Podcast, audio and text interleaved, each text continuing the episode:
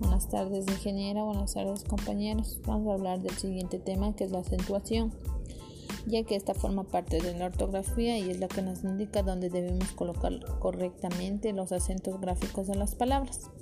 También es muy importante porque nos va a permitir escribir la palabra de forma correcta y de esta manera al comunicarnos de manera escrita nuestro receptor va a entender mejor el mensaje.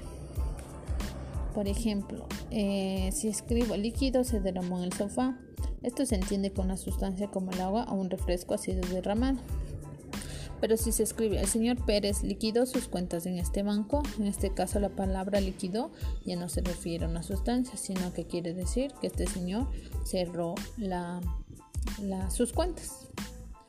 También en esta hay tipos de acentos que pueden haber, por ejemplo, el acento diacrítico, utilizado para distinguir las palabras y darles diferentes significados a la sílaba tónica.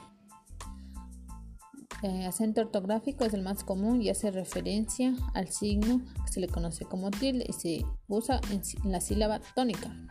Acento prosódico es aquel que se pronuncia pero no se escribe y recae en una sola sílaba, por ejemplo, hamaca, la cual recae en la sílaba ma. La importancia de la acentuación es ayudar a que los textos tengan coherencia y para ello es necesario saber cuándo se utiliza este tipo de reglas para expresar aquello que sé que queremos expresar.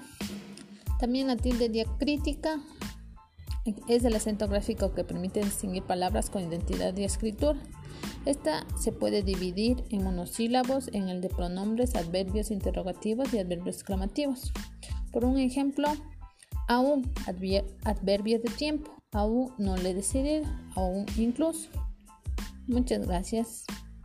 Gracias por su atención.